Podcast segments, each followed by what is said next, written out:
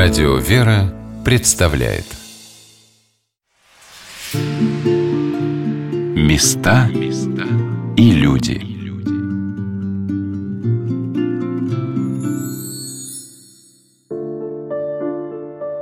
Во время своей ссылки святой священномученик Сергий Мечев писал своим духовным детям «Не скорбите, а радуйтесь, ибо в испытаниях мы не оставлены небесной помощью. Тем более не скорбите за меня. Господь из сутолоки великой призывает меня на служение единого единому. Это в равной мере необходимо мне и вам, ибо вся моя жизнь в вас. Без вас нет в ней смысла. Не скорбите о себе, ибо у вас еще остается величайшее, чего лишены многие, в том числе и я, богослужение храмовое. Берегите его. Вот моя заповедь вам не только моим детям, но и друзьям. Берегите богослужения, берегите священнослужителей, родных по духу, связанных с батюшкой крепкими узами преемственности. Преемственность – самое главное слово, которое характеризует храм святителя Николая в Клёниках на Моросейке. Мне всегда казалось, что в него ходят какие-то особенные люди, что они знают о церкви, о вере, о богослужении какую-то тайну, врученную им самим батюшкой Алексеем как будто его присутствие здесь никуда не исчезало. И это в полной мере было передано им его сыну, о котором он говорил, что Сережа будет выше меня. Несмотря на то, что я очень часто бывала в Моросейском храме, я мало знала об отце Сергия. И здесь, в келье отца Алексея, как будто он сам захотел, чтобы я узнала о его сыне, каким он был прекрасным пастырем и какой путь ему пришлось пройти – Анна Филипповна Грушина, кандидат исторических наук, составитель замечательного издания о святом священномученике Сергии Мечеве, начала свой рассказ – Отец Алексей всегда хотел, чтобы его единственный сын, у него были девочки, единственный сын стал священником. Он не скрывал этого, он этого хотел всегда. Но отец Алексей никогда, вот по воспоминаниям, все, он никогда не навязывал свою волю. Отец Алексей старец. И поэтому, когда сын сказал, что идет поступать в университет, он не возражал. И он вместо семинарии идет в университет, поступает сначала на медицинский факультет, потом уходит оттуда на филологию филологический. А филологический тогда было все. История, философия. Это был факультет в МГУ. И там вот блестяще совершенно учится. Он и гимназию закончил с серебряной медалью. Очень образованный человек. До этого он однажды, ему на день рождения подарили велосипед сестра и папа. Он попросил разрешения у отца Алексея велосипед продать. И на эти деньги путешествовал по Европе. Швейцария, Италия. Он знакомился с живописью европейской и оттуда оттуда вел дневник. И вот там он пишет, что вот когда он все увидел своими глазами, он все обошел, он все посмотрел, он пишет, нет ничего выше русской иконы. То есть он как бы утверждается вот в том, что в нем уже живет. Когда началась Первая мировая война, Сергей Мечев уходит добровольцем на фронт. Имея медицинские навыки, он определяется в военный госпиталь, в подвижной лазарет купеческого и биржевого общества, созданный для раненых – Отцу Алексею он пишет с фронта. «Жив и здоров, не беспокойтесь, в плен не попал, работал несколько раз под ружейным и артиллерийским обстрелом, и только. Чувствую себя превосходно». С фронта Сергей Мечев приходит с двумя георгиевскими медалями. На войне он знакомится со своей будущей супругой Ефросинией Шафоростовой, которой отец Алексей предсказал, что она станет его невесткой – Старец очень любил Ефросинию за ее горячую веру в Бога, доброту к людям и преданность своему сыну. Он очень желал этого брака. После войны, вот 18 они женятся, и он работает в наркомпросе. Она рожает первого ребенка, девочку Марию. У нее начинается послеродовый сепсис, девочка умирает, и он, навещая в больнице ее, это 19 год, отец Сергий говорит, что он принял решение, ну, она жена, она должна сказать да или нет ее мнение, стать священником. Она, конечно, с радостью сказала да, то есть человек шел на подвиг. Уже понятно было, что ждет впереди. Он приходит к начальству своему, говорит, что я должен уволиться. Я совершил плохой поступок с вашей точки зрения. У него спрашивают, вы что, к Колчаку собрались или куда? Он говорит, нет, я стал священником. Было общее собрание, есть воспоминания его коллег по работе, которое было общее собрание, где только один человек проголосовал за то, что он должен уволиться, все остальные говорили, что он должен продолжать работать. Естественно, его уволили, но он еще какое-то время поработал в медицинском журнале очень недолго и полностью переключился на приход. Шел 1919 год. В храм на Моросейке стекалось все больше и больше людей. Многие монахини закрытого в Кремле чудового монастыря пришли в Моросейскую общину. Батюшка Алексей принял их под свое отеческое попечение, сказав «Ходите в наш храм, я вас не оставлю». Также прихожанами Мечевского храма стали слушатели богословских курсов, которые проходили в храме великомученика Георгия Победоносца, расположенного рядом. На богослужение собирались все вместе. Так в Моросейской общине соединились и старые прихожане, и чудовские, и курсовые, как их называли. Несмотря на разные устроения, всех соединяла батюшкина любовь. Клирик храма святителя Николая в Клёниках протерей Николай Чернышов, говоря об этом даровании соединять непохожих людей, вспоминал, какими были дочери отца Сергия, которые стали прихожанками храма после его возрождения.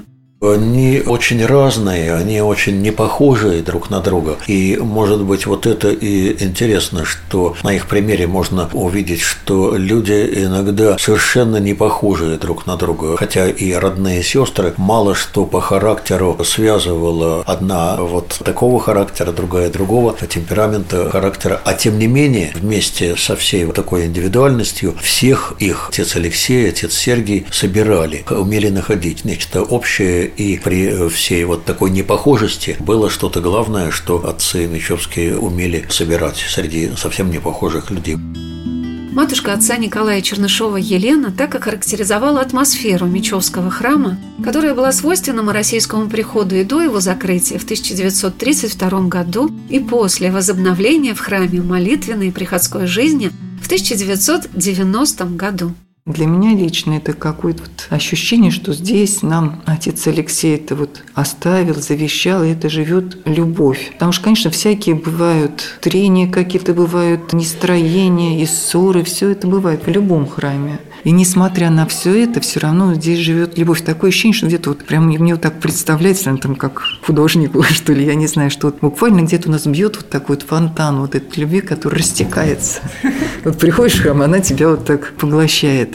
Вот что это вот нам осталось от отца Алексея, и это есть вот какая-то, вот, мне кажется, доброжелательность, старание поддержать того, кто новенький сюда. Вот приходят люди иногда, знаете, как интересно, многие сюда говорят, я сюда попал случайно. Вот я шла мимо, мне стало интересно. А вот мы гуляли, смотрим храм, а зайдем-ка. И вот люди остаются потом. Я таких историй очень много слышала от наших прихожан. И тут, конечно, тоже молитва батюшки Алексея, я думаю. Говорю, вот ощущение, что храм наш вот, вот такой вот неиссякаемый источник любви здесь есть в нашем храме. Меня поразило, с какой ответственностью подошел отец Сергий к преемству российского храма от своего отца, старца Алексея. Ему было всего лишь 31 год, когда на его попечении остался огромный приход – Прихожане привыкли к окормлению любящего духоносного старца, который видел все недоумения и проблемы своих чад, даже не разговаривая с ними. И молодой священник, отец Сергий, слезно молился, чтобы Господь указал ему, оставаться ли ему на служение в Клениках. Он даже отправился в Оптину пустынь за советом к святому преподобному Нектарию Оптинскому, но не смог добраться в холмище и воспринял это как запрет старца оставлять свой приход – но что было самым главным наследием, воспринятым от отца сыном, это бесконечная любовь к своим прихожанам. В его письмах можно прочесть такие слова. «Вы – мое дыхание, вы – моя жизнь, вы – мое радование, вы не заслоняете мне Господа, а показуете, вы не отдаляете Его, а приближаете, Через вас познал я Господа. В вас Он открылся мне. С вами от вас возносил я молитву Ему. Служа вам, служил Ему. Видел по образу Божию созданную вашу красоту. Возносился к Его неизреченной доброте. Зная ваши грехи, оплакивал свои согрешения. Видя ваше исправление, посрамлялся пред Ним и просил Его помощи в исправлении моей грешной жизни. Словом, многими годами через вас и с вами шел к Нему. Вы – мой путь ко Христу.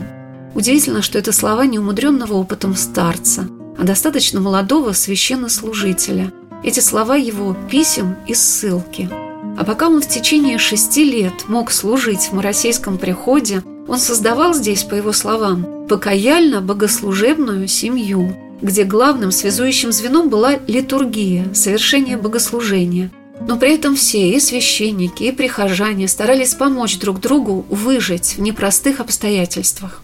Так вот, Моросейка, что они делали? Людям давали профессию. И вот Коншин Владимир преподавал здесь не помню что, а помимо этого еще и японский язык. Вот как вам? Вот зачем, казалось бы? А, видимо, было надо, была востребованность. Был чертежный кружок. Потому что всегда, когда совершаются революции, мы это знаем, всплеск идет интереса к истории страны. Соответственно, открывалась масса новых издательств. Везде нужны были чертежники. Поэтому Поэтому была чертежная мастерская, была иконописная, кружки их называли кружки, шитья, вышивание, поварское дело. То есть, чтобы люди, уже было понятно, к чему все идет, чтобы они могли прокормить себя и семью. Давалась профессия, переплетчики. Отец Сергий собирал вокруг себя, как его отец, множество людей. Он был замечательным проповедником – а еще он очень глубоко раскрывал для своих прихожан святоотеческое учение. Дело в том, что в это время, когда в России отгремела революция и гражданская война, многие люди, разочаровавшись в своих взглядах, вновь потянулись в церковь искать правды Божией, помощи в трудное время и вдохновения, чтобы жить в этом давящем со всех сторон советском государстве. Открывались народные академии, читались лекции. Была такая духовная весна – когда одних уводили в тюрьмы и лагеря, а другие старались быть им верными. Как выживали в эти годы моросейцы, когда отца Сергия через шесть лет своего служения в Моросейском приходе отправили в ссылку в Вологодскую область, рассказала Анна Филипповна Грушина – к нему приезжало паство, кто-то приезжал, кто-то за ним там помогал ему. Привозили письма, он давал благословение на браки, на работу, на новую и так далее, и так далее. И готовил. Как готовил? Он разделил общину еще до своего ухода, ухода в ссылку в первую. Он готовил к тому, чтобы служились литургии на дому, чтобы были группы, чтобы не валом ходили, а вот были группы. Вот в этой группе например, старшая Соловьева, а в этой группе старший там еще кто-то. И вот появляется кто-то из моросейских священников или тех, кому доверяли, и сразу всем сообщают, и быстренько передают, что вот на квартире там у Соловьевой будет служиться литургия во столько-то. Были воспоминания, например, кто-то жил в коммуналке, и все равно служились литургии. И отец Сергий говорил, вы привыкли к причащению такому регулярному и так далее. Вот этих письмах он пишет пишет, что если даже один раз в месяц пишет иносказательно, он не пишет там литургия, причастие, что вот если вы там будете даже вот вкушать там вот один раз в месяц, и то это уже просто великий праздник и так далее. Что сейчас самое главное – это хранить вот душ и хранить молитвенный настрой, и молиться, молиться, молиться. Писали письма в лагеря, навещали болящих. Вот это все происходило. Что-то было растеряно растеряно, конечно, не все сохранилось, не вся община, но в целом ядро общины, оно сохранялось. Места и люди.